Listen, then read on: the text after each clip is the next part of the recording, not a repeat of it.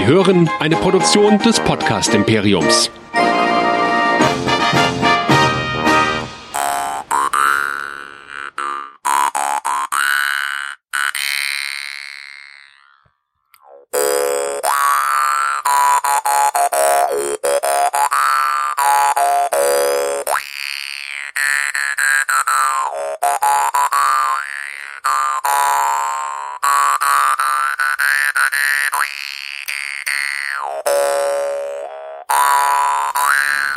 Herzlich willkommen zu Track Nerds, der Star Trek Discovery Show hier bei nerdizismus.de.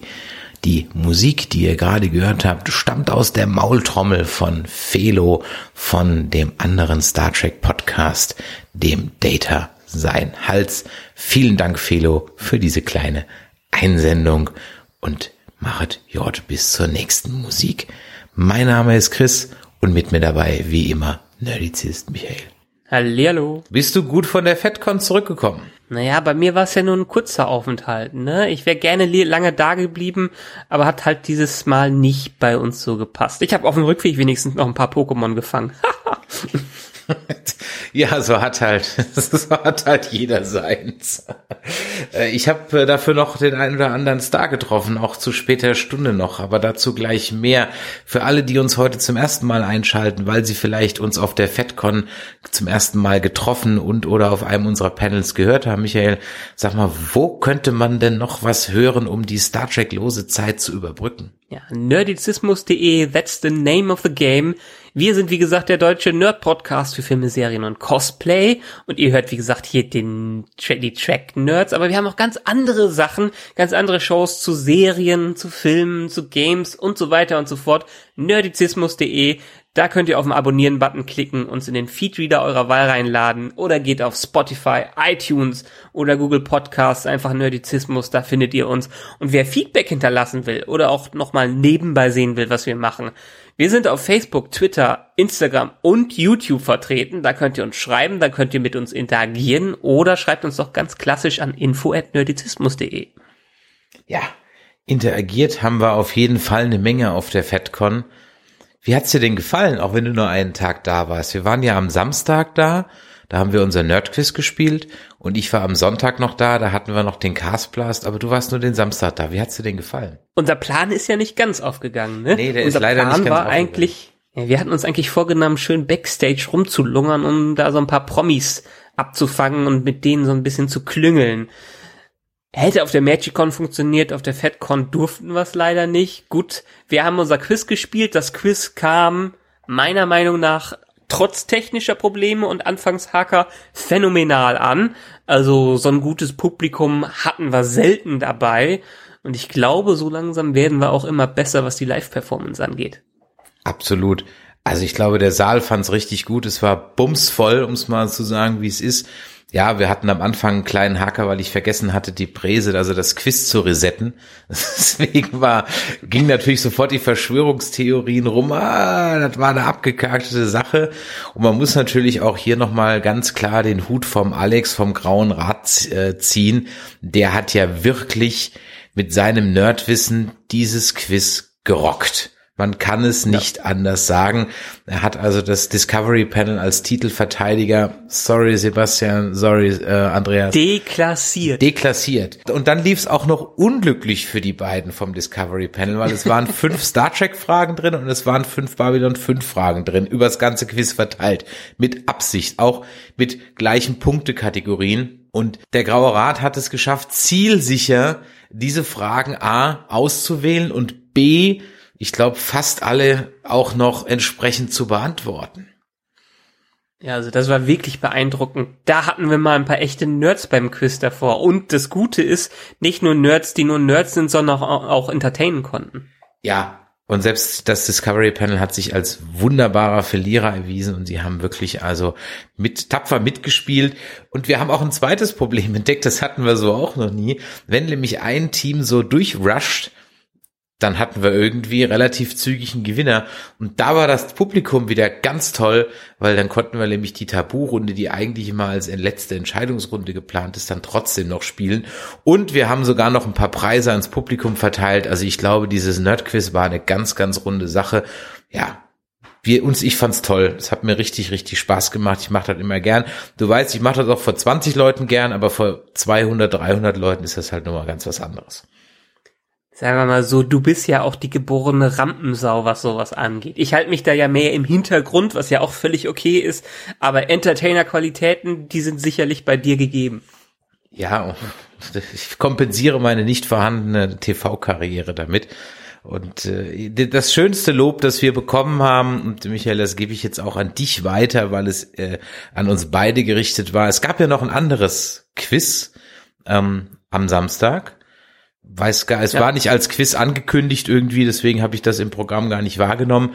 Aber unsere lieben Freunde vom Federation Cast, der Erik und der Daniel, die waren da und die haben dann in ihrer FedCon-Zusammenfassung gesagt, wenn das Nerdquiz von Nerdizismus der Gottschalk ist, dann war das andere der Harry Weinfort. Ach, wunderbar. Ja, sehr nett. Das, das geht doch runter wie Öl. Also euch beiden vielen Dank. Ja, und Podcaster ist auch ein gutes Stichwort. Wir haben nämlich eine Menge Podcaster getroffen. Eigentlich fast alle Star Trek Podcasts, die Rang und Namen haben, waren da. Und das war doch am Samstagmittag im Garten also wunderbar, das war wie Familientreffen. Glaube ich gerne. Ich wäre wirklich gerne noch da geblieben. In dem Fall ging Familie und Beruf vor. Aber ich habe gesehen, ihr hattet da schon richtig Spaß. Und das später hast du ja auch gepostet, dass sich sogar noch ein paar Promis zu euch zugesellt haben. Ja, Spaß hatten wir auf jeden Fall, denn wir hatten ja den Plan, im Backstage-Bereich rumzulungern und mit den Promis zu reden. Und ihr wisst das ja, wie das bei uns ist, oder für diejenigen, die uns schon länger hören, wenn wir Interviews mit Promis machen, dann gibt's auch immer eine Killepitch. German Booze, ja, für die Amerikaner, oder German Candy, eins von beiden. Also hatte ich die ganze Tüte voll mit German Booze in Form von Killepitch und German Candy in Form von Kinderschokolade. Jetzt konnten wir aber nicht Backstage sein aber der Schnaps musste ja weg. Ja, und ja.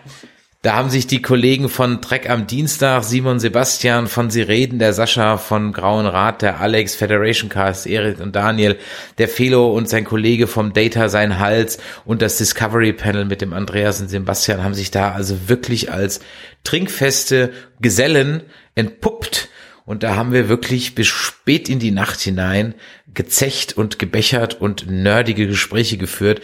Und ich sag's dir ganz ehrlich, ich war echt hacke voll. Ich sag's dir, wie es war. Da gibt's nichts schön zu reden. Vor allem, weil der Sebastian von Trek am Dienstag dann irgendwann um 11 Uhr, als wir alle schon wirklich die Lampen anhatten, auf einmal sagte, ach, ich habe ja hier noch eine Flasche Whisky dabei und ich glaube, er hatte sogar zwei Flaschen Whisky dabei und so kleine Whisky Gläser hat er auch dabei gehabt. Und dann haben wir da noch also Whisky getrunken. Und wie wir da so sitzen in dieser schönen lauen Sommernacht und Whisky äh, verköstigen, dann stellt sich auf Ed plötzlich ein älterer Mann neben uns an den Tisch, sehr schlank mit weißen Haaren. Eine Frau steht neben ihm. Und dann fragt diese Stimme, die wir irgendwie alle sofort erkannt haben, And you, sirs, what are you up to? Und dann stand da Anthony Daniels, Anthony Daniels auf einmal neben uns, der Darsteller von C, C3PO. Und ich muss ganz ehrlich jo. sagen, wir waren alle platt. Äh, ich war, glaube ich, im Nachgang am plattesten von allen. Ich habe zumindest noch gerade was sagen können und habe dann gesagt, naja, wir sind hier eine Gruppe oder irgendjemand hatte gesagt, wir sind hier eine Gruppe von Podcastern und wie es dann so ist, ne, dann hat er halt gefragt, was ist ein Podcast, dann haben wir ihm kurz erklärt, Radio zu mitnehmen, bla bla bla und äh, und so weiter. Hat er noch ein bisschen Simons Zigaretten versteckt. Wir haben nicht genau verstanden, was er damit vorhatte, hat sie dann auch wieder auf den Tisch gelegt. Simon meinte dann, diese Zigaretten wird er jetzt nie wieder waschen. Und irgendjemand, ich glaube, irgendjemand, ich glaube, die Frau vom Alex war geistesgegenwärtig, zumindest ein Foto zu machen, weil ich bin ja, was so Promis angeht, nicht so der anbieternde Typ. Also Selfies mit Promis sind mir ja so zutiefst zuwider, ja. Hm. Keine Ahnung, meine ich, ja. Und dann natürlich das Foto, den das Handy rausholen und dann in dem Dunkel, wo dann der Blitz losgeht, das war mir irgendwie auch, wäre mir unangenehm gewesen, also habe ich kein Bild gemacht. Und Gott sei Dank hat die Frau vom Alex vom Grauen Rat hat da Gott sei Dank ein Bild gemacht. Aber mir wurde danach gesagt, so habe ich es jetzt in diversen anderen FedCon-Zusammenfassungen von den Kollegen aus dem Podcast-Bereich äh, gehört, ich war wohl mit am geplättelsten irgendwie. Ich habe es gar nicht glauben können. Sehr gut. Naja, und wie lange stand er da und was wollte er noch so wissen? Also hat er einen Killepitch getrunken? Nein, er hat. Äh, wir haben, wir hatten keine mehr. ich, ich, ja, wir haben der der Felo vom äh, von ähm, Data sein Hals hatte, glaube ich, irgendwie so dieses so ein grünes Weizen und, und deswegen ist er, glaube ich, also so ein Weizen, was mit irgendwas gemischt war und deswegen hat das eine grüne Farbe gehabt, ein Weizenbier. Und das hat er, glaube ich, gesehen und hat sich deswegen neugierig dahingestellt und hat dann geguckt, lass es vier, fünf Minuten gewesen sein, dass der da war. Ja, okay. wir, hatten dann eben solche Sachen, ich kann es ja gar nicht mehr sagen. Ich habe dann irgendwie gesagt, äh, was dann Podcaster sind, was wir für Podcasts machen. Dann habe ich gesagt, wir machen Filmkritiken, wir sind die, diejenigen, die euch immer kritisieren. Und dann hat er noch irgendwie was da drauf gesagt, da war ich aber schon längst im siebten Nerdhimmel, also von, von daher alles gut. ja. Also lustig, also du stehst echt nicht auf Selfies, selbst wenn du nichts dafür bezahlen musst. Nee, ganz ehrlich, ich arbeite ja hier in Düsseldorf in der Klassik Remise.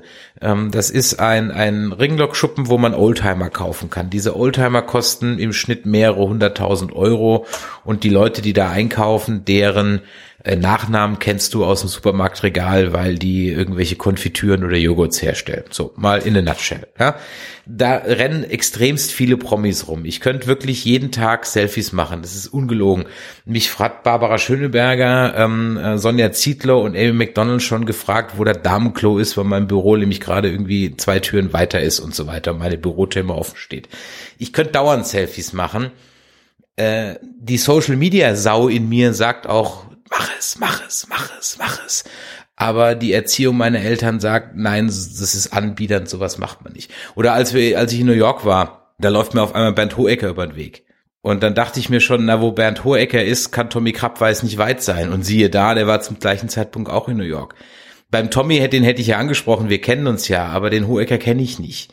Und ich glaube, der hat, wenn er mit seiner Family da in New York unterwegs ist, echt Besseres zu tun, als dass ich dann auf ihn zulaufe und sage Hallo. Und ich würde ja sogar noch ihn siezen und sagen, Hallo, Herr Hohecker, da sind Sie mit dem Herrn Krabweis, hier kann ich mal ein Zelt. Nee, ist, bin ich nicht. Also Rampensau ja, aber so nicht, ist nicht mein Ding. Ist irgendwie nicht mein Ding. Deswegen bewundere ich ja auch ehrlich gesagt dich, dass du immer diese Promi-Interviews so machst. Das, ich könnte das gar nicht so. Ja, ich muss ja sagen, ich habe es jetzt schon länger nicht mehr gemacht. Das letzte war, glaube ich, in der Tat mit Ian Beatty und dann bin ich so ein bisschen müde geworden, was das Ding anging. Der ist richtig nett, aber ich glaube, das ist auch wirklich eine Sache der Übung und sich erstmal trauen, das zu machen. Letztendlich, ich meine, man muss ja ehrlich sein, das sind nur Menschen, die einem gegenüber sitzen und wenn man irgendwann mit denen über ein Thema ins Gespräch kommt und die einen sympathisch finden, man einen äh, den sympathisch findet, dann klappt's irgendwie. Am Ende ist es dann nur noch ein Gespräch, wenn man diese typischen Hürden dann mal weg hat. Das ist richtig. Und deswegen kann ich dir wirklich nur empfehlen, bleib nächstes Jahr auf der FedCon über Nacht. Denn ja. da hättest du abends an der Bar wirklich dein Interview in Eldorado gehabt. Denn zwar, es okay. gibt zwar einen abgetrennten VIP-Bereich in der Hotelbar, aber der ist wirklich ja. nur durch einen Zettel abgehängt und mehr nicht. Da hängt ein Zettel, VIP-Area und das war's. Und natürlich hatten gehen da wir jetzt. VIP-Pässe? Ja, wir hatten VIP-Pässe. Ich hätte mir wahrscheinlich sogar hinsetzen können. Aber da war ich schon zu voll. Aber es wäre wirklich überhaupt kein Problem gewesen. Und das haben dann Fans auch zu späterer Stunde gemacht, sich da hinzusetzen und gemütlich bei einem Bier mit Ethan Peck, Anson Mount und wer alles da war zu reden. Ja, also das okay. geht dann wirklich. Und da habe ich an dich denken müssen und es hat mir echt ein bisschen leid getan, dass du nicht da warst. Ich war schon zu knülle, ich hätte es nicht mehr machen können. ja, aber du bist ja dem Alkohol jetzt nicht ganz so zugetan wie meiner einer und von daher, ja, also ich kann dir das nächste Mal wirklich nur empfehlen, bleib über Nacht. Es, es lohnt sich absolut. Es lohnt sich absolut. Es war eine schöne Party, ein schöner Abend und ich habe mich wirklich sehr gefreut. Ich hatte natürlich am nächsten Tag ein bisschen ein Problem weil wir ja noch einen Castblast hatten. Auf der anderen Seite war ich froh, dass der erst um 15 Uhr stattgefunden hat, weil ich glaube ich bis 12 Uhr ungefähr noch meine Stimme gesucht habe. Aber dann so gegen 12 Uhr habe ich sie gefunden und nach dem ersten etwas überteuerten Kaffee auf der Con ging es dann auch wieder. Und dann hatten wir einen ganz fantastischen Castblast zum Thema Toxic Fandom. Da waren auf dem Panel die Yavanna, ein Teil unserer neuen Moderatorin von Nerdplay. Da war auf dem Panel der Lieven Litar, der Klingonisch-Lehrer, den die meisten von euch kennen werden. Sascha als ähm, äh, Beitragender von Sie reden und Andreas vom Discovery Panel waren da. Und wir hatten wirklich 50, äh, 55 Minuten. Ich sag mal, wie habe ich es anmoderiert mit Anne Will für Nerds? Und äh, es war wirklich schön. Ich war sehr, sehr, sehr froh, dass ich Havanna noch auf der FedCon getroffen habe, weil das war spontan von ihr, dass sie gekommen ist. Ich wusste es gar nicht, sonst hätte ich das vorher mit ihr abgeklärt. Und an der Stelle nochmal, Havanna, vielen Dank, dass du da warst, dass du spontan mit hochgekommen bist. Es war wirklich, es wäre nicht das gleiche Panel gewesen, wenn da keine Frau oben gewesen wäre. Es war mir sehr wichtig, dass da eine da war. Du hast tolle Beiträge gemacht, außer bei einer Sache, da müssen wir wirklich nochmal reden. Also Ghostbusters 1 und 2 auf eine Stufe mit Ghostbusters 2016 zu stellen, da müssen wir uns noch mal unterhalten, Mädel. Das kann ich so nicht stehen lassen. Die Rolle als Moderator hat es mir in dem Moment ähm, vorgeschrieben, jetzt nicht so reinzugrätschen, aber ich habe mich sehr zurückhalten müssen. Ja, Wanna, da müssen wir noch mal sprechen. Ja, also das soweit zur FedCon oder hast du noch irgendwie was zu ergänzen, was ich vergessen habe? Wie war das Castblast besucht? Das Castblast war auch gut besucht, war jetzt natürlich nicht so voll wie das Quiz, aber das ist, ist eigentlich naturgemäß immer so. Aber es war wirklich sehr gut besucht. Ich würde mal sagen, so 90 Prozent der Plätze im Beethoven-Saal waren voll. Wohingegen beim, beim Nerdquiz ja alle Plätze voll waren, plus noch alles, was ich reinstellen konnte, auch noch drin stand war das aber mhm. wirklich gut besucht und das Feedback danach war wirklich auch sehr gut. Also gerade, ähm, habe ich gerade eben schon gesagt, gerade Javanna hat tolles Feedback gekriegt, auch direkt von den Frauen, die da im Publikum saßen, weil sie, wie gesagt, sehr tolle Beiträge und äh, Redebeiträge gebracht hat. Aber alle waren super. Also auch Lieven, der so seine Sicht äh, auf den Star Trek äh, gebracht hat, dann äh, Sascha vom Grauen Rat, der so ein bisschen Babylon 5 reingebracht hat und natürlich Andreas, bei dem ich mich an der Stelle nochmal entschuldigen muss. Also an lieber Andreas vom Discovery Panel, das war der letzte Trisha Helfer Gag, den ich dieses Jahr gemacht habe. Ich, das ist jetzt durch, ich mache keine mehr. Hoch und heilig versprochen und du hast ja dieses Jahr auch keine Vorlage geliefert. Du hast mich aber immer sehr böse angeguckt beim äh, Quiz, wenn schon wieder vermeintlich schon wieder eine Babylon 5 Frage kam. Also, ne, aber wir haben einen drauf getrunken, von daher alles gut. Ja, dann nächste Mal Hauptbühne, hoffen wir mal. Ja, die ist ja dann leider immer durch die Autogrammstunde dann besetzt. Deswegen kriegen wir immer die Hauptbühne ja, ja, ja, klar, auf der MagicCon und da. Aber das ist ja die größte Bühne im Grunde genommen, außer es sind die wirklich, also ich meine, Anthony Daniels hat sein Panel auf der anderen Bühne und die anderen Stars haben die auf der. Also von daher, wir stehen für die FedCon schon auf der Hauptbühne. Jetzt werd mal nicht größenwahnsinnig her. Sei doch mal mit was zufrieden. Ja, wenn schon, wieso bist du mit irgendwas zufrieden? Du darfst nicht zufrieden sein, immer hoch hinaus. Ja, genau. Aber der nächste Schritt ist ja jetzt die CCXP. Und wenn ich ja. mir da die Bühnentechnik, die uns da geboten wird, angucke, holla die Waldfee, das wird ein Knaller, ne? Heieiei. Ich bin mal gespannt auf die gesamte Con. Ich meine, die hat ja einiges zu erfüllen, dadurch, dass sie irgendwie ein spiritueller Nachfolger der RPC ist und dann doch irgendwie was Größeres will. Wir sind ja gut vertreten. Also ich bin echt gespannt darauf. Ja, unsere Mädels sind donnerstags da, machen ein Cosplay-Panel. Dann sind wir am Samstag da um 16 Uhr. Und dann sind unsere Mädels dann in Stuttgart am Sonntag um 17 Uhr und machen auch nochmal ein Cosplay-Panel. Also die sind wirklich tollen Einsatz. Ein richtiges Con-Hopping. Jetzt wollen wir mal weg von der FedCon wir haben ja noch ein paar Dinge heute zu besprechen. Es gibt nämlich mhm. News aus dem Star Trek Universum und nicht zu knapp. Und nicht zu knapp. Fangen wir vielleicht mal an mit den kürzeren News, nämlich die über die Filme. Und da gibt's also ja. die, naja, nicht mehr ganz so neue News, aber es hat sich jetzt mehr oder weniger bestätigt. Star Trek 4 ist gecancelt oder zumindest so weit auf Eis gelegt, dass das Ding eigentlich nicht mehr kommt. Letztendlich nach dem dritten, der echt ein guter Film war, aber nicht viel Kohle eingenommen hat und so ein bisschen äh, nachdem ja die Begeisterung für das Filmfranchise wieder aufgehört hat und es wieder in Richtung TV geht, ist es verständlich. Habe ich auch ehrlich gesagt nichts gegen, weil Star Trek ist für mich mehr TV als Film. Ich habe vor allem nichts dagegen, weil es schon wieder eine Zeitreise-Plot-Geschichte gewesen wäre. Mhm. Oder höchstwahrscheinlich, weil wenn man dann zu Kirks Vater wieder reinbringt und so weiter. Also ich bin froh, dass sie das, dass das Ding eigentlich erstmal so durch ist, was ganz ehrlich, ich kann diese Zeitreise-Scheiße nicht mehr sehen. Ich kann diese Zeitreise. Ja, kommt drauf an, wenn Zeitreisen gut gemacht nee, sind, ich hab, ist ich hab es ja Moment, noch wieder eine andere Sache. Ich habe im Moment eine Zeitreise über Overkill. Also die müssen jetzt mal bitte was Neues einfallen lassen. Ja. Aber letztendlich ist das Ganze ja eher zusammengefallen, weil, glaube ich, die nicht so viel bezahlen wollten, wie Chris Pine am Ende haben wollte. Ja, und Chris Hemsworth wollte, hat wohl keine Zeit und wer weiß, was die wahren Gründe sind. Fakt ist, das Ding ist eigentlich tot. Ja, genau. Was dafür wieder Leben eingehaucht gekriegt hat, ist der Tarantino Star Trek Film. Denn Mhm. der Tarantino hat sich jetzt geäußert vor ein paar Tagen und hat zwei interessante Sachen gesagt. Zum einen hat er gesagt, es gibt ein Skript, er hat es aber noch nicht redigiert. Da muss er jetzt wieder rein. Er hatte keine Zeit, weil er ja gerade seinen Once Upon a Time im Hollywood-Film gemacht hat.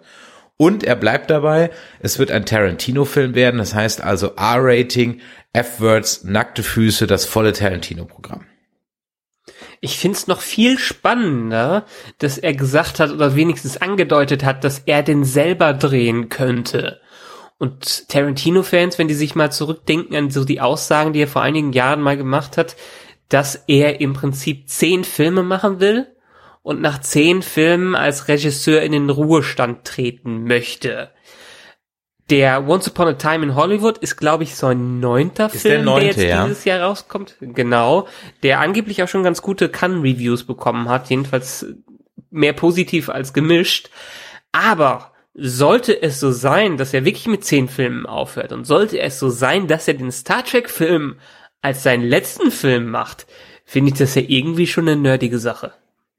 Absolut, absolut. Also dieser Aspekt stimmt, das habe ich mal gehört, habe ich jetzt so gar nicht in die Gesamtgemengelage mit einbezogen, aber das wäre natürlich ein Knaller. Das wäre wirklich ein Kracher, wenn er also mit einem Star Trek-Film aufhören würde.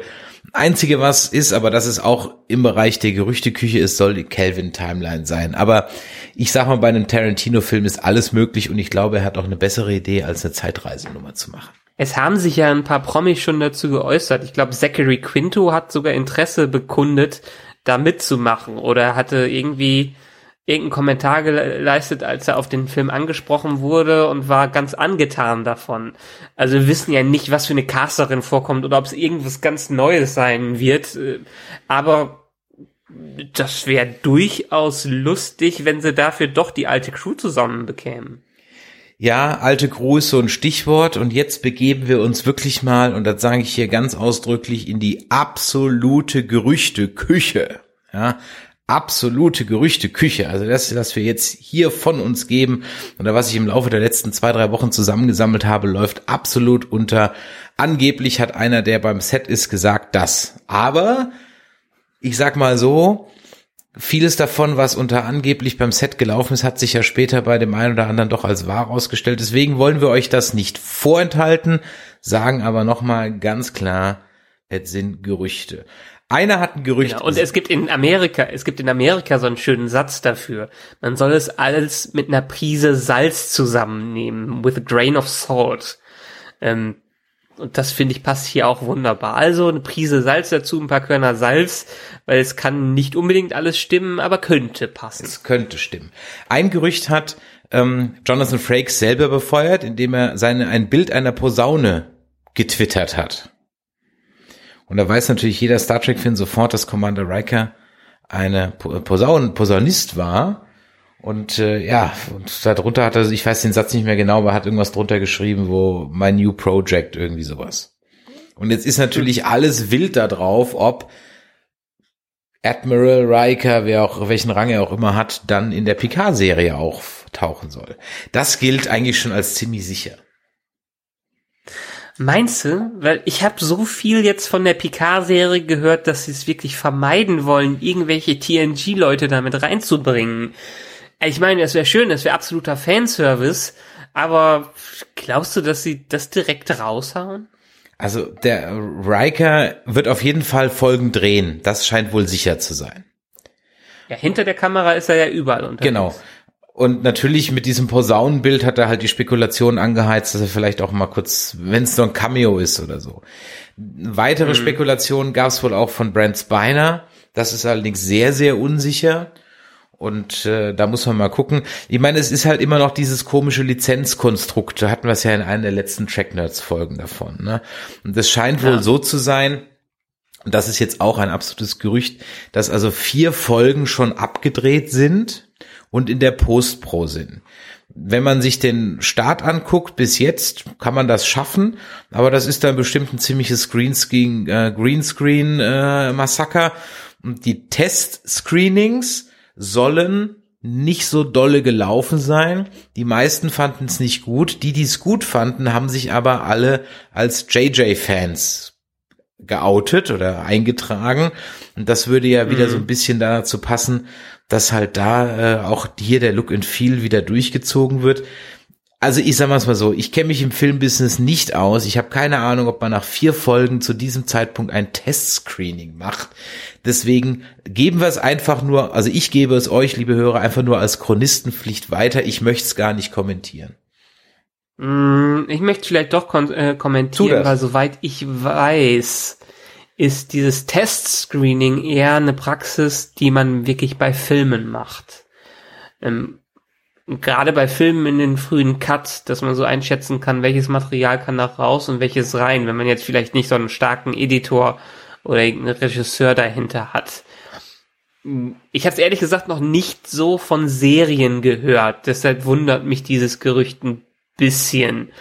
Und also sind die äh, sind die schon im Dreh richtig im Dreh für Ja, es soll Serie? im Dezember rauskommen. Ja, klar, im Dezember rauskommen, aber man kennt ja diese Production Schedules von den Serien, die dann doch durchaus viel kürzer sind. Ich habe was über Production gehört, aber nicht unbedingt Dreh. Na, es gibt doch schon die Szenen. Und zwar die abseits Ach, des Stimmt, hast du ja vollkommen recht. Es gibt ja die Teaser. also nicht, ist ja den ja, einen ja, Teaser und es gibt ja. die Szene, wo er am Empfang steht und sagt, äh, wo der, wo der, ähm, mhm. der, der, ähm, na, der, der Kadett dann zu ihm sagt, äh, Picard wer, ja.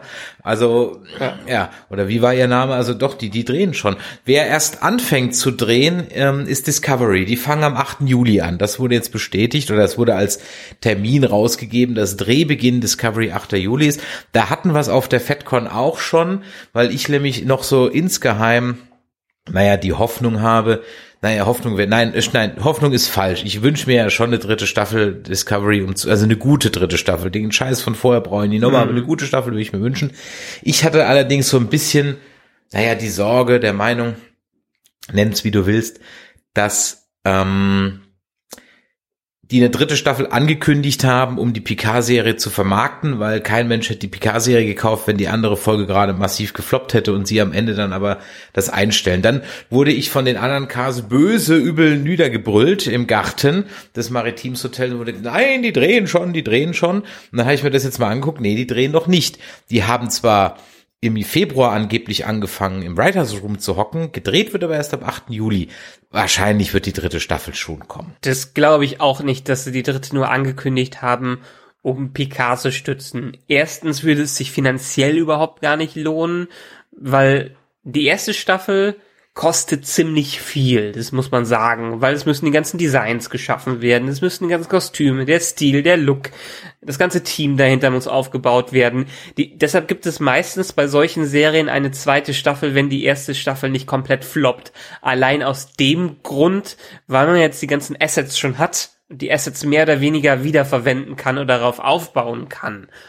Und ganz ehrlich, die Quoten, beziehungsweise der Bass, der hinter Discovery ist, der ist schon hoch genug, dass eine dritte auf jeden Fall gerechtfertigt ist.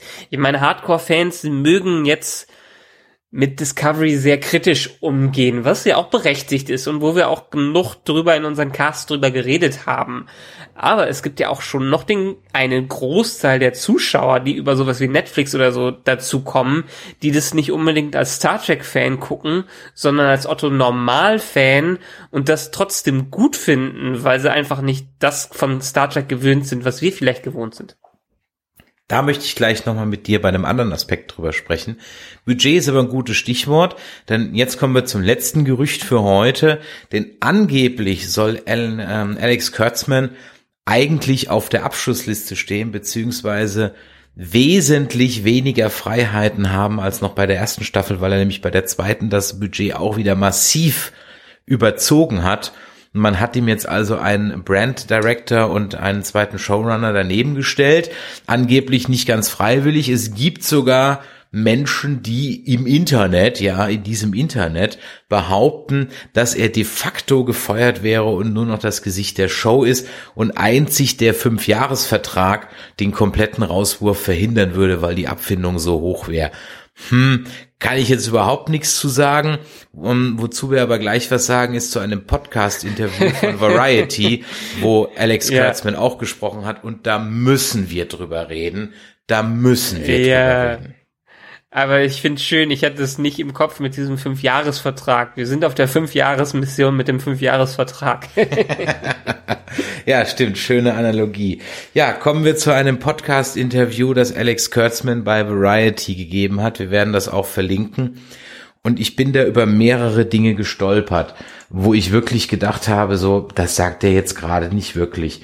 Beziehungsweise das, was er sagt, ist eigentlich gar nicht so schlimm. Nur wenn ich das vorbeiführe an dem, was er rausgebracht hat, dann verstehe ich manche Aussagen nicht. Eine davon hatten wir ja auch gepostet, nämlich er sagt, ich will sicherstellen, dass jede Serie einzigartig und anders ist. Ich glaube, Deep Space Nine und Voyager kamen an einen Punkt, an dem die Zuschauer sie nicht mehr voneinander unterscheiden konnten, obwohl die Serien sehr unterschiedlich sind, aber ich kann den Unterschied nicht erkennen, warum soll ich die eine oder die andere Serie vorziehen? Und da muss ich ganz ehrlich sagen, äh, Aua! Er hat seine Unkenntnis ja auch schon früher im Interview gezeigt. Also in diesem Podcast-Interview. In diesem Podcast-Interview, genau. Da hat er nämlich, also ich glaube, vorher hat er vor allen Dingen oft mit JJ zusammengearbeitet und mit JJ Abrams, der ist ja auch, der war ja auch bekennender Star Wars Fan und hat sich des Star Trek Franchises nur angenommen, weil er damit ein bisschen was machen konnte, hatte aber letztendlich laut eigener Aussage immer Star Wars im Kopf, auch wo er Star Trek gemacht hat. Und Kurtzman selber meinte auch, er wäre eher Star Wars Fan gewesen und wäre erst im Laufe der Produktion zu einem richtigen Star Trek Fan geworden, als denn der Original Showrunner abgesprungen ist. Und das,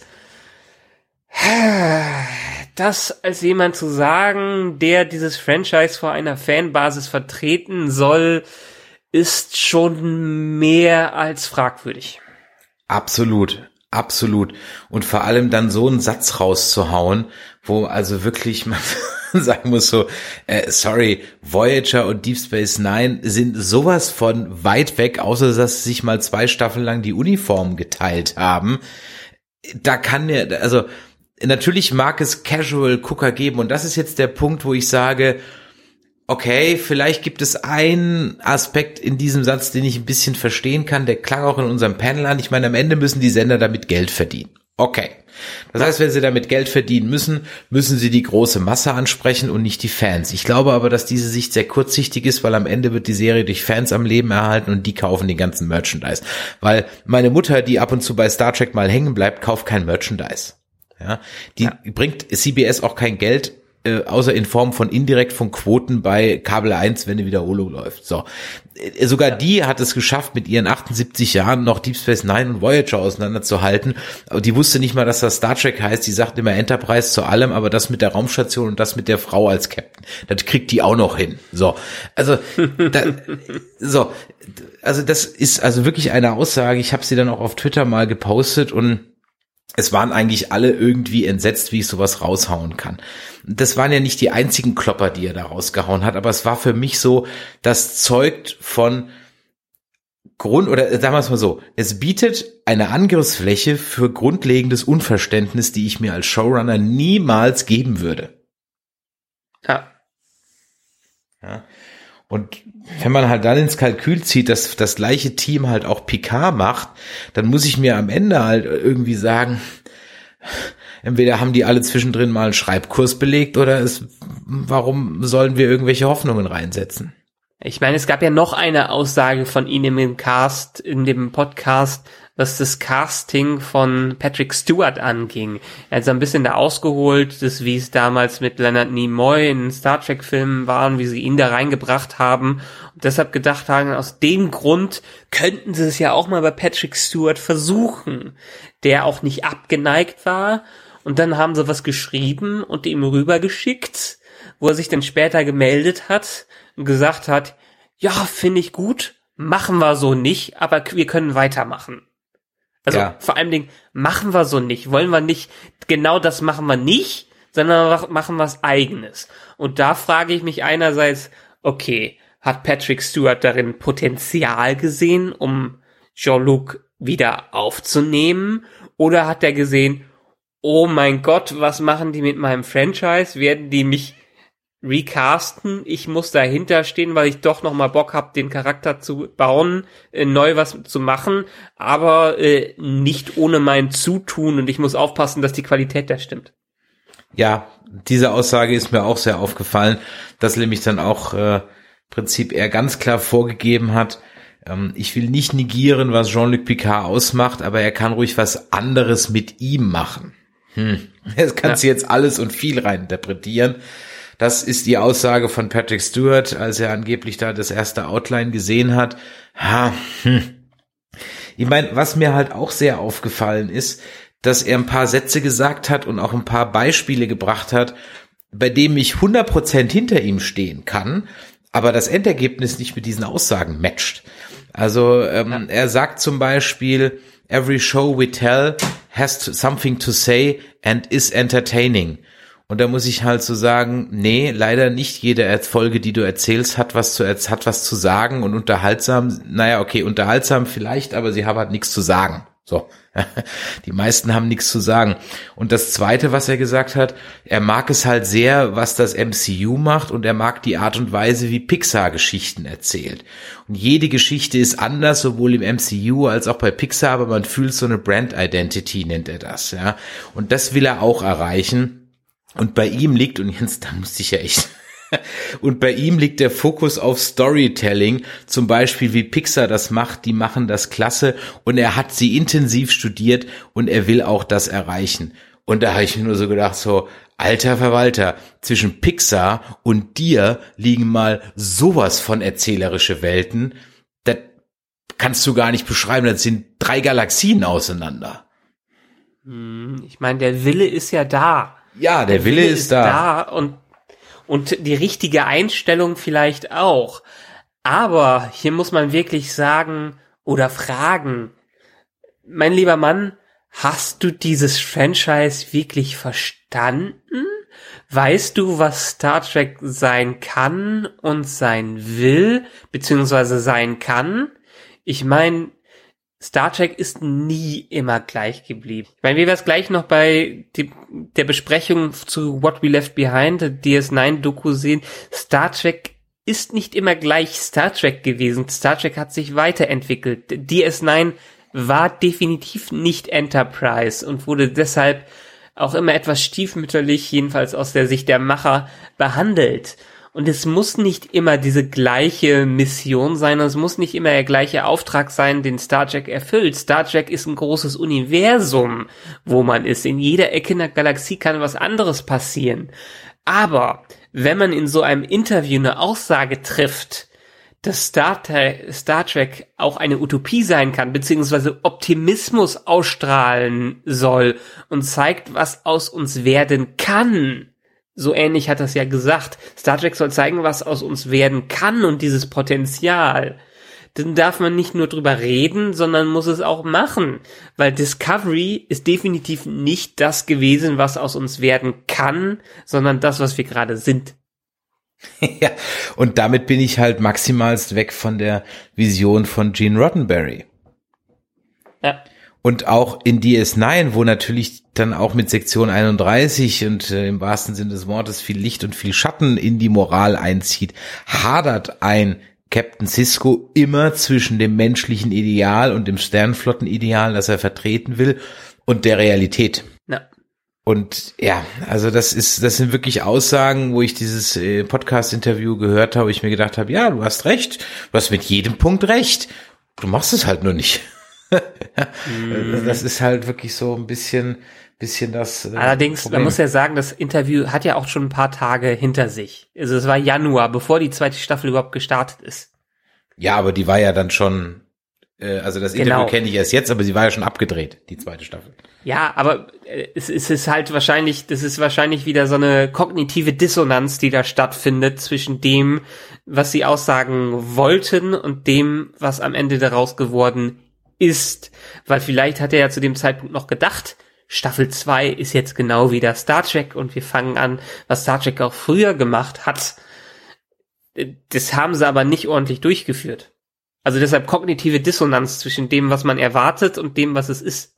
Kognitive Dissonanz beziehungsweise das, was man erwartet und das, was es ist und das, was man von einem Verleih erwartet und das, was er tut, sind dann auch nochmal zwei Dinge. Denn es gibt einen Aspekt bei Discovery, den habe ich schon vor einigen Monaten erfahren und darüber gelesen, aber ich habe es irgendwie in den Casts immer vergessen anzusprechen und deswegen wollte ich es an dieser Stelle nämlich auch mal ansprechen. Jetzt haben wir mal so ein bisschen so eine Off- oder so eine Roundup-Folge, da passt es heute ganz gut rein, nämlich den Rechtsstreit CBS versus NSAP Dean um das Point-and-Click-Adventure Tardigrades. Ist der dir bekannt? Hast du davon schon mal gehört? Nope. Also du hast mir irgendwann im Podcast, hast du das mal erwähnt, das ganze Thema? Oder angerissen? Angerissen, ja. Ich habe ehrlich nicht mehr nach, nachgeschaut. Okay. Also dann hole ich dich mal und unsere Hörer mal ein bisschen ins Boot. Also es gibt einen Indie-Spieleentwickler, der in seiner Freizeit, der heißt Anis Abdin und der entwickelt in seiner Freizeit ein Point-and-Click-Adventure. Das kann man auch äh, bei Stream, äh, bei Steam Greenlight ähm, runterladen und das heißt Tardigrades. Mhm. Und äh, Tardigrades ist ein Point-and-Click-Adventure, so ein bisschen wie früher Space Quest und so. Und das hat er programmiert, ich glaube, das ging online 2015 oder sowas. Also lange ja. vor, bevor Discovery auf Sendung war. Und jetzt begab es sich aber, dass es durchaus gewisse Ähnlichkeiten zwischen diesem Spiel Tardigrades und Star Trek Discovery gibt. Zum einen gibt es riesige blaue Bärchentierchen, die frei durch Raum und Zeit springen können. Mhm. Es gibt ein multiethnisches homosexuelles Paar, das sehr stark auch in einer 8-Bit-Version, also ein altes 8-Bit-Spiel, oder es sieht aus wie ein altes 8-Bit-Spiel, wie Dr. Kalber und Paul Stamets aussehen. Übrigens, hast du gewusst, mhm. dass Paul Edward Stamets äh, der Name eines amerikanischen Mykologen, also eines Pilzforschers ist? also das ist ein schönes Detail, was du da rein. Das ist ein schönes haben. Detail. Na und dann gibt's halt auch Charakter, die halt aussehen wie Tilly, wie Michael Burnham und so weiter und so weiter. Also die Ähnlichkeiten. Es gibt einen Screenshot, wo die äh, Screenshots vom Spiel neben Folgen äh, gestellt sind. Und das ist also wirklich sehr äh, interessant mal zu sehen. Gut, also er hat davon erfahren, der gute Ennis, und hat dann bei CBS angerufen und wollte mit denen über die Lage sprechen, um herauszufinden, wie das passiert ist. Mhm. Und dann hat man also ein Telefongespräch ausgemacht und darin hat man ihm dann gesagt, naja, wir werden in Zukunft sowieso keine Tardigrades mehr verwenden und habe aber keine Angst, wir werden dich nicht verklagen. Ui. Okay. Dann ging das mit den Anwälten so ein bisschen hin und her und erst haben sie gesagt, sie haben nicht kopiert. Dann haben sie gesagt, das, was sie kopiert hätten, wäre aber nicht schützenswert, hätte also keine Schöpfungshöhe. Was ja dann im Umkehrschluss hieße, dass jeder jetzt eine Fernsehserie mit Bärchentierchen und Myzelnetzwerk machen kann. ähm, ja, und Ende vom Lied ist, der gute Ennis hat sie jetzt äh, vor Gericht gezogen und hat Klage eingereicht beim Gericht in New York und ähm, ja, jetzt sind wir mal gespannt, was dabei rauskommt. Ich bin echt mal gespannt. Mein CBS scheint ja wirklich alles gerade in Grund und Boden zu klagen, was Fanfilms angeht, beziehungsweise sich mit jedem anzulegen. Da gibt's ja auch so ein Fanfilmprojekt, ich komme gerade nicht auf den Namen, mit Michelle Nichols ist dabei und Walter Koenig und so weiter und der, äh, Tim Russ, der Tuvok und so weiter. Die müssen jetzt alles umbenennen, Die hatten da so einen schönen mhm. Fanfilm mit Originalcast-Leuten am Start, das konnten sie nicht weitermachen. Ja, also das ist nicht so glücklich. Und ein schönes anderes Beispiel ist es, wie es halt ähm, Seth MacFarlane von The Orville macht. Denn da gibt's einen Spieleentwickler, der hat einen Virtual Reality Rundgang äh, der Enterprise C gebaut und äh, CBS hat mit Klage gedroht und dann haben sie halt eine Orville draus gemacht und Seth MacFarlane hat ihnen getwittert, go ahead, it's great. naja, so, äh, so wenig positiv wie ich über manches von Seth MacFarlane denken, äh, äh, denke, äh, der Kerl hat wenigstens Humor. Ja, also eine Sache, die CBS definitiv nie hatte ich glaube, dieses Problem mit dem Wegklagen, das hatten die immer schon. Star Trek war eine Zeit lang mal, ist es mal untergegangen im Fernsehen, war nicht mehr so bekannt, deshalb hat es vielleicht ein bisschen geruht. Aber ich glaube, Fans des Franchise, jedenfalls in Amerika, wir sind ja andere Ausstrahlungen gewohnt, waren nie groß CBS-Fans. Damit haben wir im Grunde, ich habe ja CBS gar nichts, gar oder nie mit Star Trek in Verbindung gebracht, weil für mich auf den Videokassetten immer Paramount zuerst drauf stand. Ja, jedenfalls, was ich, was ich aus meiner Historie kenne, als ich so ein bisschen darüber gelesen habe, ist, dass Fans sich wohl schon immer darüber beschwert haben, wie CBS mit diesem Franchise umgegangen ist dass sie halt das wirklich entweder total stiefmütterlich behandelt haben oder nur Scheiße damit gebaut haben. Äh, wie gesagt, aus, vor allen Dingen aus der äh, Ausstrahlungshistorie, die wir kennen, wo jetzt so die beliebtesten Track-Serien wirklich noch Ende der 90er, Anfang der 2000er im, primär für uns im deutschen TV liefen, haben wir davon vielleicht als deutsche Fans nichts von mitbekommen aber CBS ist kein unbeschriebenes Blatt, was das angeht und die Verwurstung von Star Trek Lizenzen. Also es bleibt spannend. Wir werden euch über diesen Rechtsstreit und natürlich alles weitere auch in unregelmäßigen Abständen auf den Laufenden halten. Du hast mich übrigens ganz kurz auf was gebracht, was ich wunderbar fand, also wie so der, der Stand von Discovery bei den Track-Nerds ist, beziehungsweise bei den Trekkies. Ich finde es ja interessant, ganz, ganz anders hier. Kurtzman hat ja, war sich ja auch nicht im Klaren, ob er Trackers oder Trackies sagen soll. ja, stimmt, das ist mir auch aufgefallen, ja. äh, jeden, jedenfalls, als irgendwann, ich weiß nicht, war es der Graue Rat, der dann erwähnt hat, ja, wenn irgendwas in, oder warst du, wenn irgendwas in Discovery gefragt wird, ist die Antwort sowieso immer Michael Burnham und die ganze, das ganze Publikum war lachend am Boden. Oh ja, stimmt, das war beim Nerdquiz, ja. Richtig. Da hatte, da hatte ich gesagt, wir hätten noch eine äh, Kategorie Discovery machen können und äh, auf jede Frage wäre die Antwort Michael Burnham gewesen. Ja, und ganz ehrlich, das war der lauteste Lacher des ganzen Nerdquizzes. Und ja. es hat mir zu denken gegeben, dass das wirklich so ein Ex extrem lauter Lacher war. Also während die Leute gelacht haben, ich mir gedacht so, wow, guck mal an. Das ist also die aktuelle Stimmungslage, ja.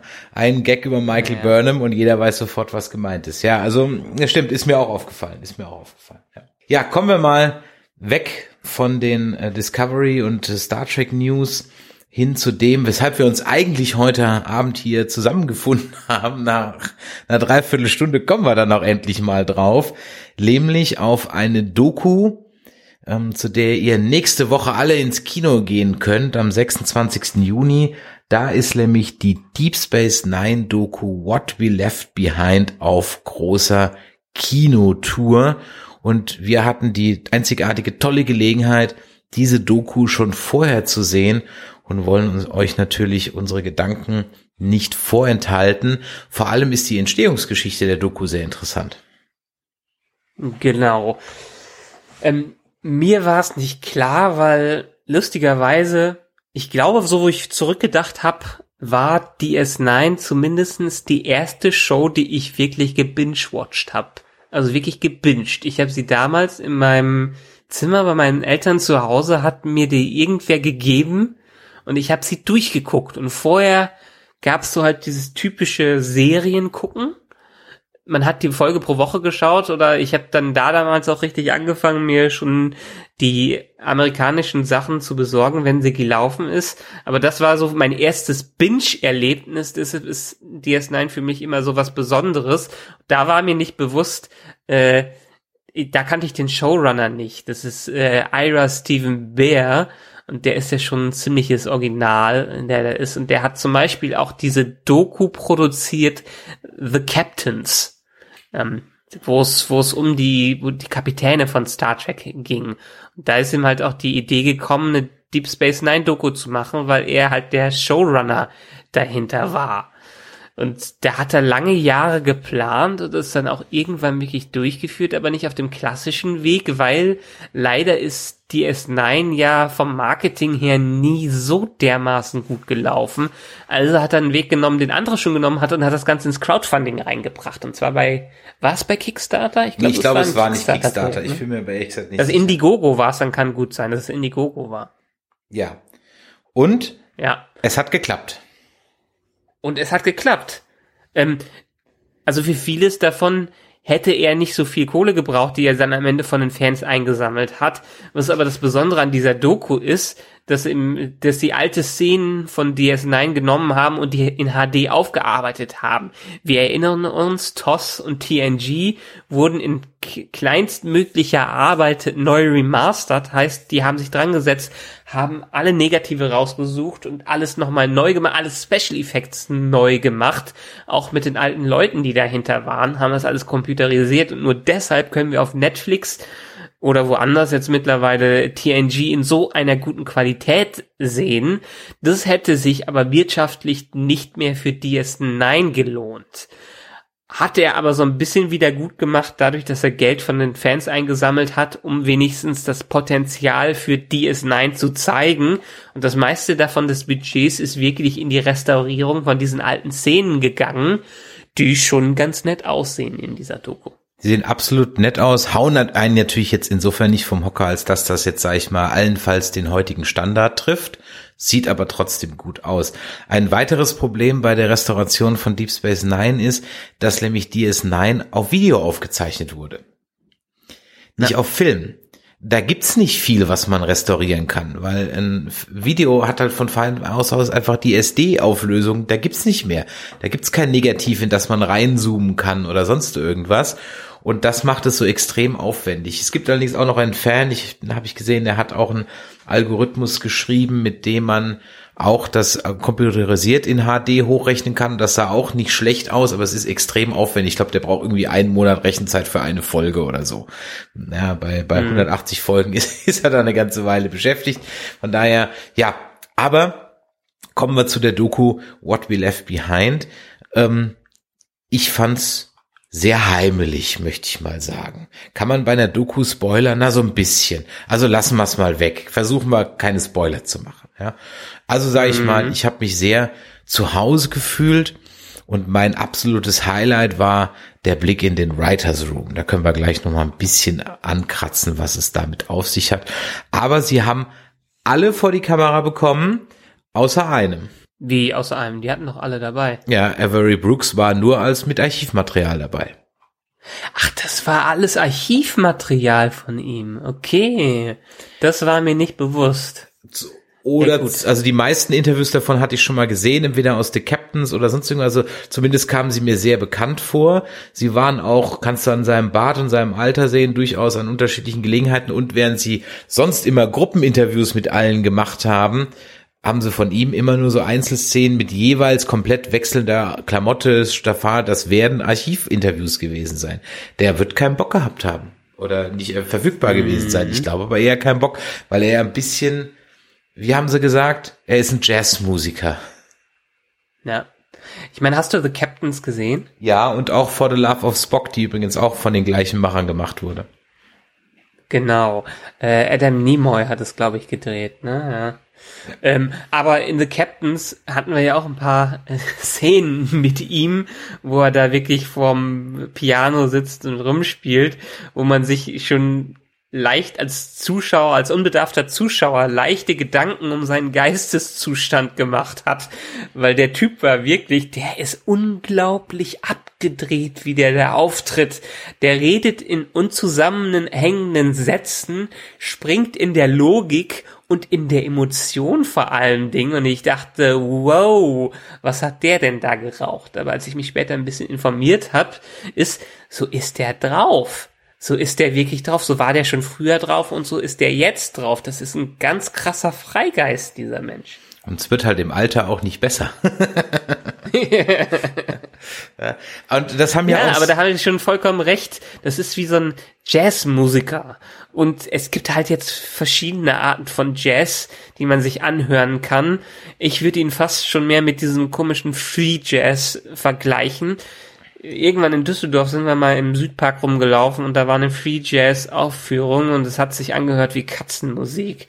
Also man kann es nicht verstehen, wenn man nicht drin ist als Künstler. Und so kommt Avery Brooks als Mensch rüber. Hier hat er noch einigermaßen zusammenhängend geredet, obwohl man schon gemerkt hat, dass er auch seinen Interviewer so ein bisschen herausgefordert hat. Aber in dieser The Captain's Doku wirklich diese Dankensprünge, das ist wie Jazz. Ja, das haben auch alle seine ehemaligen Kollegen vom Set von Deep Space Nine unabhängig voneinander gesagt, a Jazzsinger, a Jazzsinger, a Jazzsinger. Und ja. er hat auch wohl jetzt nicht im negativen Sinne, dass er jetzt die blöd angemacht hätte, aber er hat die schon ein bisschen alle eingeschüchtert, vor allem eine damals gerade mal 28-jährige äh, Terry Farrell, aka Jadzia Dex, die von ihm also sehr, sehr, sehr ja eingeschüchtert war. Und sie halt gesagt hat in, in dem, es gibt dann so zwei Averys, der eine, der, der Avery ist, der sie einschüchtert nach der, wenn die Kamera nicht mehr läuft. Und Benjamin Sisko, der zu ihr Old Man sagt, ja, und da mussten die sich auch erst finden. Ja. Was ich aber schön finde, ich meine, der, der hat ja scheinbar eine krasse Leinwandpräsenz. Also er hat eine krasse Leinwandpräsenz und er hat auch eine krasse persönliche Präsenz. Und ehrlich gesagt, also hätten wir jemals die Gelegenheit, der wird nicht auf Cons gehen, aber ich hätte so Bock, einen Nerdquiz mit dem zu machen. du würdest wirklich deine fünf Minuten Avery Brooks mit einem Nerdquiz verschwenden? Ach, ich weiß ich, es nicht. Doch, Wahrscheinlich find, würden wir gar nicht dazu kommen. Nein, mach das. Das wäre geil. Ich würde meine fünf Minuten Chuck Norris hier auch mit dem Nerdquiz verschwenden. ja, also ja, aber du hast schon vollkommen recht. Diese Doku anzuschauen ist macht ein wohliges Gefühl in der Bauchgegend. Also es ist es ist natürlich hat es die typischen Merkmale einer Doku. Wir haben viele Interviews mit den verschiedenen Stars. Alle machen so einen Rückblick, sagen, was in der Produktion gut gelaufen ist und was auch mal schlecht gelaufen ist, wo die die Vorreiter waren und so. Aber es ist zwischendurch, man merkt an vielen Stellen in anderen Dokus wird das gesagt, aber man merkt, es ist eine Familie, die dieses, die das gemacht hat. Die sind zu einer Familie zusammengewachsen und die hatten alle eine Leidenschaft dahinter, die ist wirklich bewundernswert. Manchmal eher professioneller, wie Cormini, Chief O'Brien zum Beispiel, aber andere wie René Ober, ich weiß nie, wie ich immer seinen Namen aussprechen muss. Aubergenois. Aubergenois, der Odo-Darsteller oder vor allen Dingen ähm, Aaron Eisenberg, der den Nock dargestellt hat, das ist so eine Passion dahinter. Das ist einfach schön mit anzusehen. Allerdings, und ich nehme ihm auch wirklich ähm, das ab, dass auch wirklich jeder nochmal bei den Dingen, die ihn damals emotional bewegt haben, auch in den Interviews nochmal sehr emotional war. Ja, also Terry ja. Farrell, die von ihrem Rausschmiss erzählt. Ja, ähm, ja. Äh, äh, Aaron Eisenberg, der davon erzählt, dass er ja dann ähm, als kriegsversehrter Nork ähm, mit Original ähm, Irakkrieg Kriegsversehrten gesprochen hat, ja, die ihm dann gesagt haben, deine Rolle hat uns auch irgendwie inspiriert. Und er so, hey, ich bin ein scheiß Schauspieler und da ist ein echter Veteran. Und der sagt mir, dass ich ihn irgendwie inspiriert habe, weil ich einen ähm, kriegsverwundeten Star Trek Charakter gespielt habe und dann fängt er halt auch an, die Tränchen zu unterdrücken also ich, ich kauf denen das ab, diese Emotionalität. Sie wirkte mich für mich bei keinem zu irgendeiner Zeitpunkt irgendwie aufgesetzt oder gespielt oder inszeniert. Was manche anscheinend dieser Doku ein bisschen vorwerfen, dass sie sehr auf die Tränendrüse drücken würde. Das stimmt in der Tat. Das machen sie an vielen Stellen. Und dann wiederum sind sie manchmal nicht so konsequent, wie sie es sein sollen. Also, äh, das mit der, wie heißt der, Terry Farrell, Commander Dex, das ist, das hätten sie noch mehr, da hätten sie noch mehr hinter einsteigen können. Das wurde ja nur angerissen. Es wurden hier so Vorwürfe in den Raum geworfen, ohne irgendjemand Spezielles zu benennen. Aber trotzdem haben sich alle so ein bisschen da rausgezogen, dass das so keine Schuld von irgendwem wäre. Und da muss ja schon einige, einiges Seltsames hinter den Kulissen gelaufen sein, damit das so weit gekommen ist.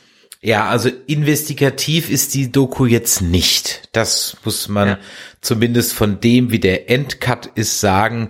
Investigativ ist sie nicht. Ähm, sie bestätigt manche Dinge. Sie gibt natürlich auch ein oder anderen neuen Input und sie macht einem nochmal ein schönes heimeliges Gefühl und es scheint wohl auch eine Menge Extras zu geben, die dann auf der DVD unter What We Left Out subsumieren. Die haben wir jetzt nicht gesehen. Da bin ich allerdings mal sehr gespannt drauf. Aber nochmal investigativ ist es jetzt nicht wirklich. Trotzdem ja. hat mich auf der anderen Seite, was mich wirklich beeindruckt hat, war, ähm, da werden wir jetzt keine Story-Details vorgeben, weil das ist schon ein bisschen, naja, ein Spoiler zu einer Serie, wo es nie eine achte Staffel gibt, kann man nicht schwer machen. Trotzdem muss ich ganz ehrlich sagen, nachdem man diese vielleicht insgesamt fünf Minuten Glimpse in the Writers Room, also wo der alte Writers Cast in einem Raum saß und sich überlegt hat, hey, was wäre, wenn wir eine achte Staffel Deep Space Nine machen? Wie würde die anfangen? Wie würde die aussehen?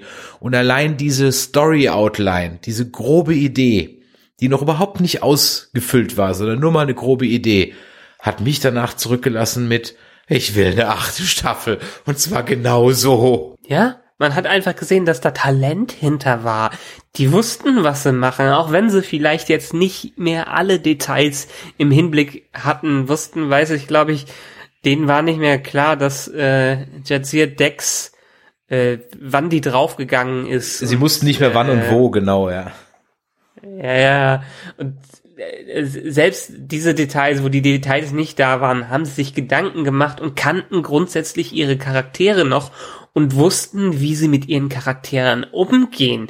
Ich meine, die Story, die sie sich so ein bisschen aufbauen, die ist ja schon ein etwas anderes, hat andere Voraussetzungen als die S9. Trotzdem merkt, kennt man die Essenz, erkennt man die Essenz der Charaktere, selbst nach den 20 Jahren, die da vergangen äh, sind, in den Outlines wieder, die sie da beschreiben. Ganz genau. Also es wäre eher in so eine Richtung, ich sag mal, Krimi-Agentengeschichte, so könnte man es im weitesten Sinne irgendwie machen. Eher so ein Polit-Thriller. Ja. So ja. in die Richtung würde sich das entwickeln. Aber ja, natürlich muss man in so einer ersten Folge einer achten Staffel alle Characters erstmal wieder einführen und natürlich ist dann Garak erstmal pauschal der Verschlagene und Odo macht den Detective und so weiter. Aber das ist ja okay. Ich brauche das ja nur eine Folge machen und dann habe ich alle wieder im Boot und dann kann ich von da aus weitermachen. Und diese Outline war wirklich also, boah, da habe ich echt gedacht, so guck mal an, was die auf zwei Whiteboards da zusammenschreiben. Da könnten mal manche Menschen in die Schule gehen und sich davon was abschneiden. Aber ich meine, einige von den Leuten, die da ja saßen, saßen, haben schon einiges anderes gemacht, was äh, richtig geil geworden ist. Ich meine, Ronald D. Moore, dem haben wir den äh, Battlestar Galactica Reboot zu verdanken und der war ja wirklich mal ganz große Sci-Fi-Klasse. Das ist absolut korrekt, ja. Und da muss man wirklich sagen, da hockt wirklich äh, Menschen dabei, die es A verstanden haben und B wissen, was sie tun und das war auch so schön, die halt dann eben einfach so wie in der Schule den Finger heben und sagen, ich pitch jetzt mal eine Idee und dann werfen sie einfach mal rein, was wäre, wenn wir Chief O'Brien töten? So. Und dann wird da kurz drüber gesprochen, macht es Sinn, macht es keinen Sinn? Und warum macht es Sinn? Und dann so, nee, dann wird's verworfen. Ja, aber irgendjemand zu ja. killen wäre vielleicht eine gute Idee. Wer wäre denn passend? Zack, und dann gehen die die mal durch.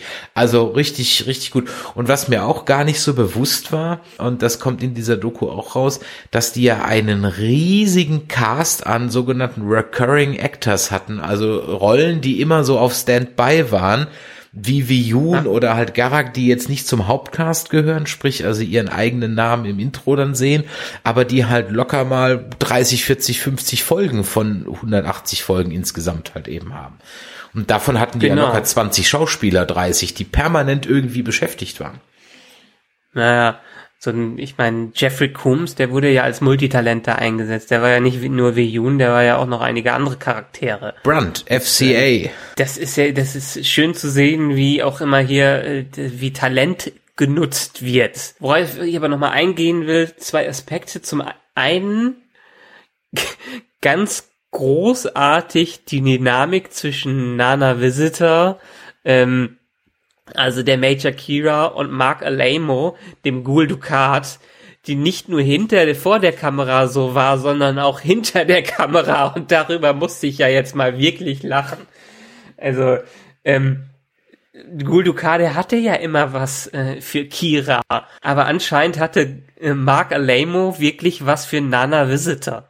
Ja, das, das ist wirklich eine, eine Erkenntnis gewesen, ja. Und war dir bewusst, dass äh, also dass Garak einen leicht schwuppigen Touch hat, ja. Dass er offen homosexuell gespielt war, war mir, aber ich hab's halt auch so als Zwölfjähriger gesehen. Nichts ist mir mhm. untergegangen. Aber hier wird ganz klar gesagt, ja, und dann, dann haben sie so einen Zusammenschnitt von Garak betatscht Dr. Bashir. ja, ist mir auch nie so krass aufgefallen. Ja, wenn man es jetzt so sieht, ist er so ein bisschen wie den Vorhang vor den Augen wegnehmen. Natürlich, äh, aber mag vielleicht auch an der Natur von Serien aus den 90ern zu sein, dass sie sich nicht ganz getraut haben, das dann durchzuführen, was sie dann selber gesagt haben. Das Thema Sexualität dann angerissen wurde, aber das Potenzial nicht ausgenutzt wurde. Und da sind sie auch erfrischend ehrlich zu sich selbst. Das muss man auch ganz ja. ehrlich sagen. Also es ist keine Lobhudelei. Es ist ein Feiern von, ja, von Kollegen, von Freundschaft, von Familie, lass es mich so sagen. Es ist keine Lobhudelei, dass DS9 die geilste Serie ever ist, was sie nach Mesh eigentlich ist, aber okay, ja, aber so kommt die Serie definitiv nicht rüber. Genau. Ähm, sie gehen sogar ganz kurz, aber nur in Form eines Fanbriefes auf Babylon 5 ein.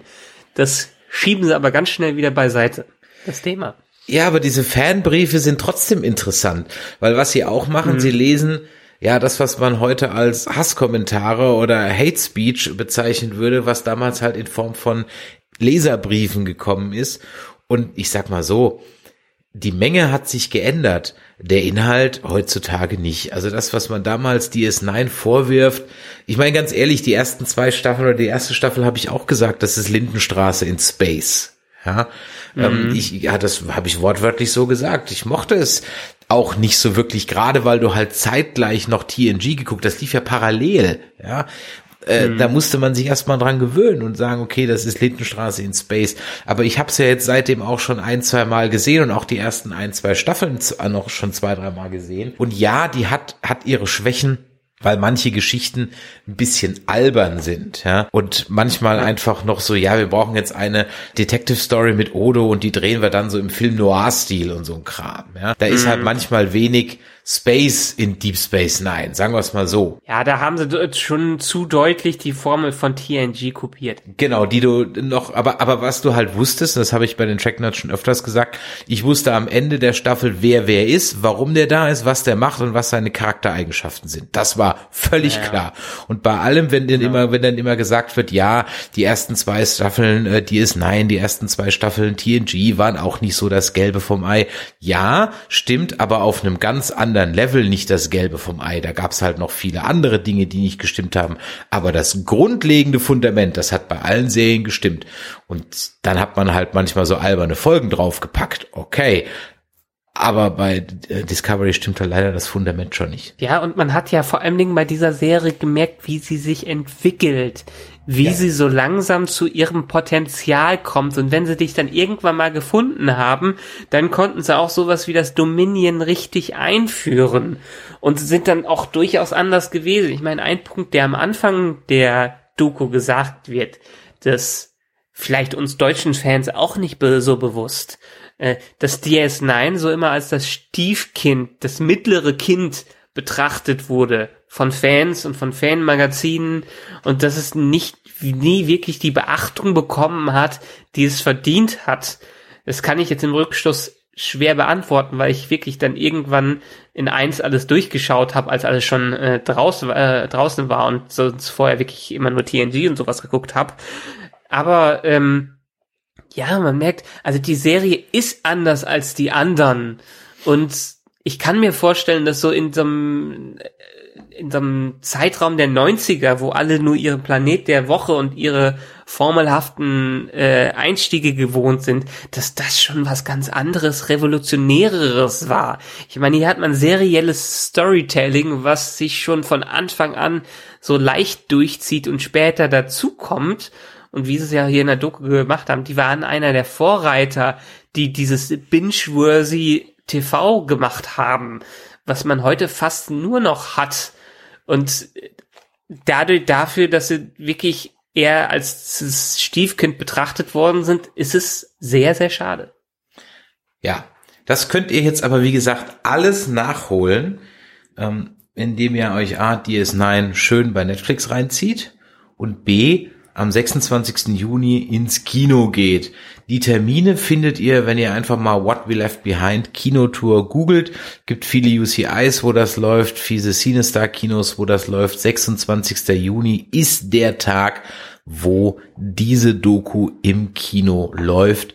Und da kann ich wirklich nur jedem, also Deep Space Nine Fans wissen, aber auch alle anderen, Geht da rein. Und selbst wenn ihr die Serie noch nicht gesehen habt, sie spoilert lustigerweise außer Jaziats Tod eigentlich gar nichts. Auch so ein Aspekt, der mir gerade so bewusst wird.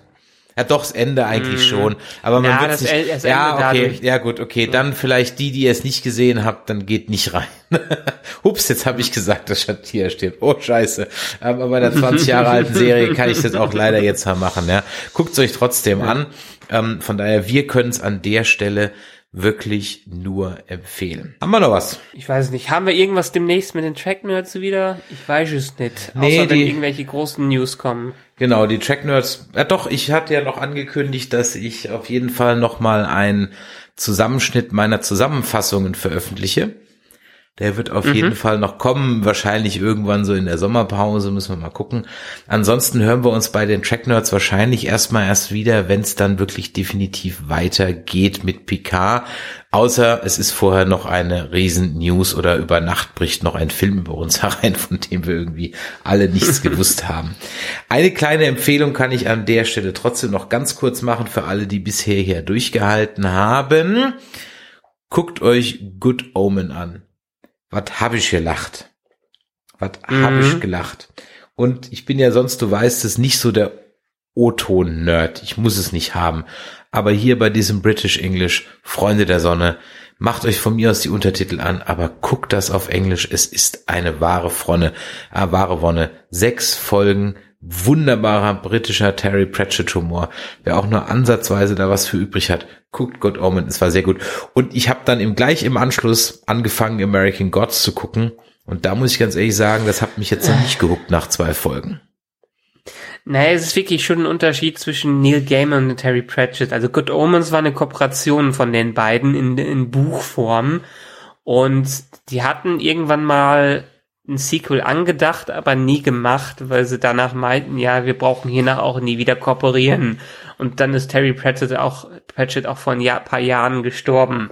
Neil Gaiman hat auch gesagt, dass er viel von den Sequel-Gedanken auch schon mit in die erste Staffel Good Omens reingebracht hat. Deshalb muss man jetzt nicht unbedingt mit einer zweiten Staffel warten, äh, auf eine zweite Staffel warten. Aber dafür ist die Story ja auch gut genug abgeschlossen. Und ein großartiges Talent ist einfach da drin. Michael Sheen als Engel, wunderbar. David Tennant in eigentlich in jeder Rolle, die er macht, ist er großartig. Und hier ähm, Madman, wie heißt er nochmal, Schauspieler? Boah, komme ich jetzt nicht drauf. Ja, ich weiß, wie du meinst, als äh, Gabriel, als Erzengel Gabriel, ja. Ja, genau, der funktioniert auch selbst in den Nebenrollen. John Hamm, John Hamm, ähm, funktioniert alles wunderbar und irgendwer hat, glaube ich, bei uns in den Kommentaren rumgemeckert, dass er die Special Effects nicht so gut findet. Aber die passen zu der Serie. Naja, sie passen halt. Serie. Naja, sie, ja. naja, also die Special Effects sind wirklich manchmal ein bisschen cheesy. Aber weißt du, warum sie mich nicht gestört haben? Weil die für mich so diesen herrlichen 90er BBC-Look transportiert haben, wenn es auch vielleicht unabsichtlich ja. war. Wobei es, ich glaube, es, es war nicht unabsichtlich. stilistisch einfach rein. Ja, es passt ja. zu so einer cheesy 90er BBC-Serie. Genau, es, es passt vor allen Dingen zu sowas wie den, dem 2005er Doctor Who Reboot, die ersten paar Staffeln. Das sind ungefähr Special Effects in der Stilistik, in der Qualität, wie sie heutzutage eher zu finden sind, aber in der Stilistik davon. Also schön trashig und passend zu dieser ganzen äh, Terry Pratchett äh, Komik. Und Terry Pratchett kann einen ja, ich meine, wer Douglas Adams Fan ist, wird auch Terry Pratchett Fan sein, von daher. Ganz genau. Also das noch eine kleine Serieempfehlung am Ende dieser Sendung. Eine andere Serieempfehlung findet ihr, naja, eine andere Serie Nicht-Empfehlung findet ihr aktuell gerade auf Nerdizismus in unserem Hauptkanal. Wenn ihr also das hier über Track Nerds gehört habt, dann könnt ihr mal darüber wandern. Ansonsten, ja, Michael, vielen Dank für dieses nette Fangespräch. Wir sehen uns ja dann auf der CCXP in Köln wieder. 16 Uhr Ultrastage spielen wir unser Nerdquiz. Wer also in Köln ist, auf der CCXP Samstag 16 Uhr Ultra Stage. Da spielen wir Nerdquiz und ich glaube, das wird dieses Mal wieder sehr, sehr geil werden. Gut, in diesem Sinne, wenn euch das gefallen hat, ein Däumelein nach oben, Bewertungen bei iTunes freuen uns immer schriftlich oder mit Sternen. Und wenn ihr die Doku What We Left Behind gesehen habt oder irgendwas zu den Star Trek News oder Alan Kurtzman sagen wollt, dann ab damit in die Kommentare oder an info.nerdizismus.de. Vielen Dank fürs Zuhören, vielen Dank für eure Zeit. Macht schön brav weiter, was ihr gerade gemacht habt und wir hören uns bald wieder. Bis dann. Ciao. Tschö.